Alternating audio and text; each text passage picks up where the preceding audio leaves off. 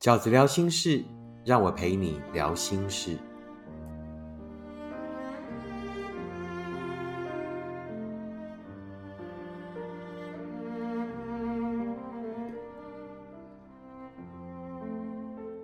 大家好，我是饺子。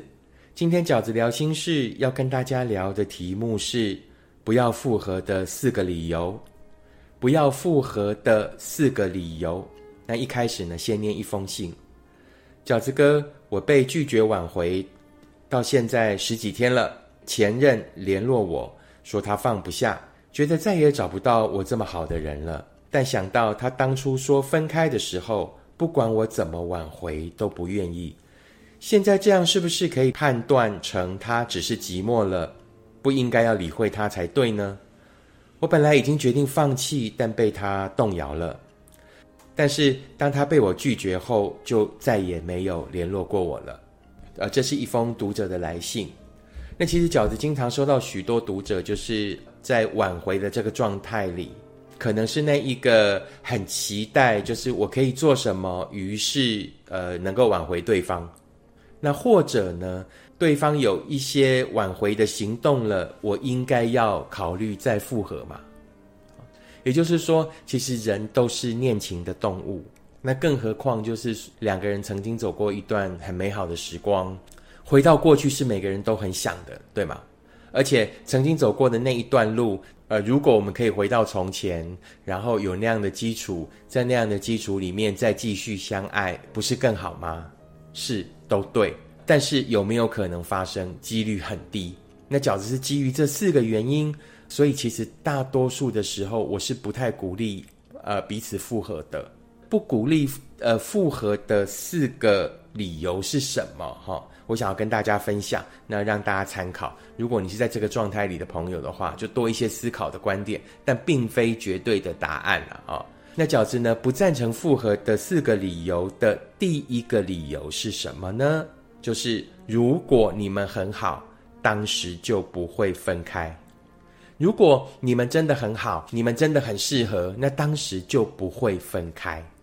为什么？呃，我们很容易掉到那个复合的情绪里，很想复合的理由是什么？大多数的时候是我们很容易在分开了以后，那回头看的时候，都很容易把那个聚光灯只放在当时的好，而忘了在那个好的后来，我们因为不适合而产生的那一些消磨。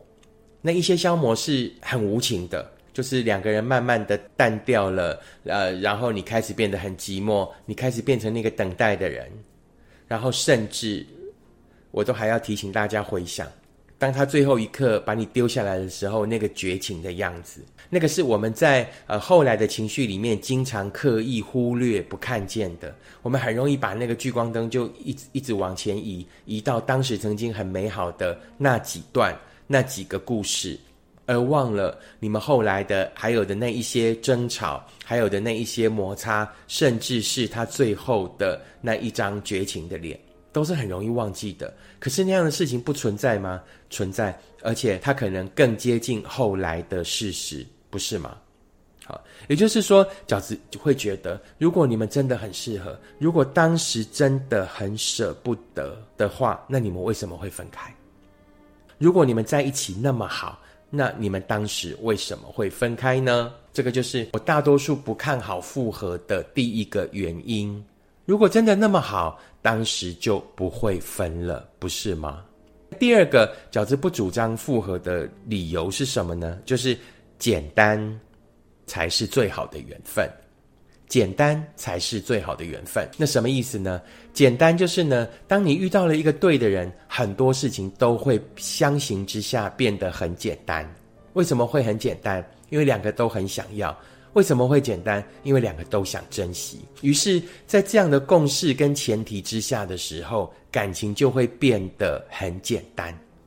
而不会像你，你这一段感情这么复杂。以前在一起的争吵、争执，那一些鬼打墙的过程很复杂。好，那终于结束了。那现在第二次的复杂又要来了，就是，哎，那我们复合以后，我们之前的状况就会因此而简单的吗？没有，而且通常是难上加难，复杂的更复杂。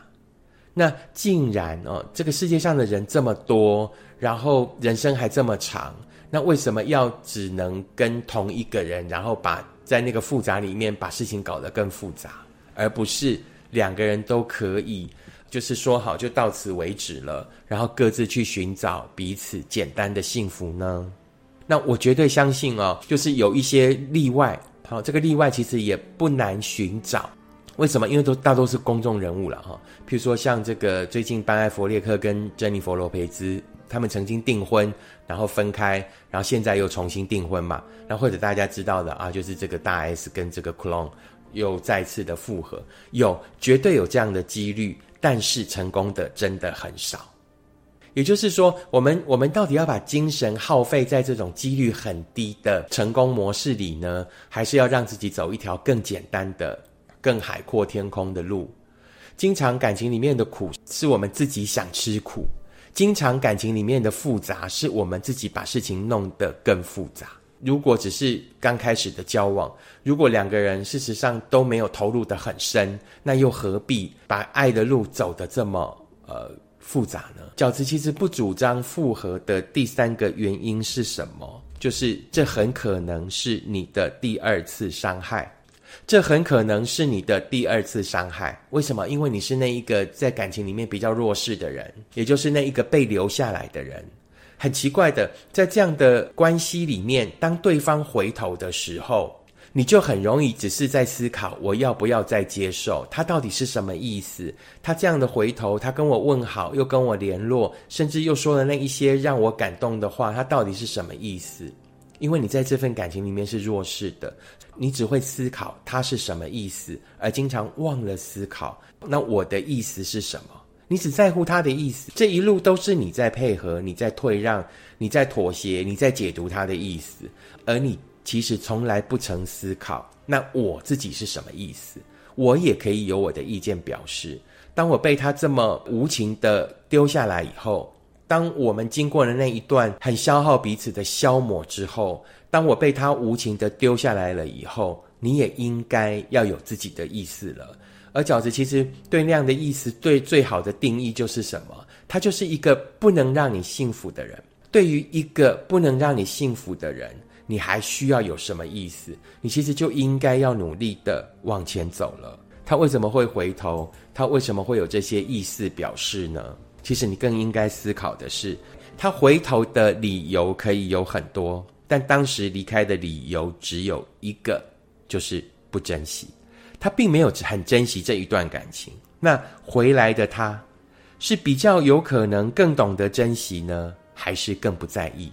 因为回头了你也还在，因为回头了你也还是好。那当时一个不懂得珍惜的人，在经历这一次回头之后，你认为他终于懂得珍惜了的几率比较高，还是从此更不懂得珍惜？这个答案是未定的，但是比较肯定的是呢，极有可能在他回头之后，你的姿态会变得更低，你会失去更多的自己，你会变成一个更只能选择退让的人。那退让会有尽头吗？有，退让绝对是有尽头的。啊，饺子永远讲，当你退无可退的时候，你就是坠入深渊。退让并不会让分开不发生。退让到后来还是会分开，而你得到的只是一个更伤痕累累的自己。所以饺子才会认为不要复合的第三个原因是什么？这很有可能只是他的信手拈来，却极有可能是你的第二次重伤害。饺子不鼓励复合的第四个原因是什么？就是不适合是很难改变的。这也就呼应到饺子之前跟大家讲，就是说，那当对方回头，好，不管他回头的理由是什么，啊，他真的跟你示好，就是想要复合，好，那你真的也很爱他，也很想接受，那你要思考的只有一个理由，就是那当时的问题有没有解决？当时那个问题如果只是一个单一事件，一个单一的问题，那我觉得事情会比较简单。但大多数的分开，你们当时的问题都是因为什么？不适合。所以不适合这件事情是很难改变的，啊，不适合只能怎么样？假装适合。于是，在他回回来了以后，你可以假装适合，你可以扮演或者继续扮演那一个不是真实的自己。但是那样你会快乐吗？那是你呃寻找幸福的理由吗？我们寻找幸福，不就是为了让自己更好，让自己更快乐吗？让自己的人生可以不断的在两个人一起努力的过程里面成长，然后更好吗？假装会让你更好吗？做那个你不喜欢的自己会让你更好吗？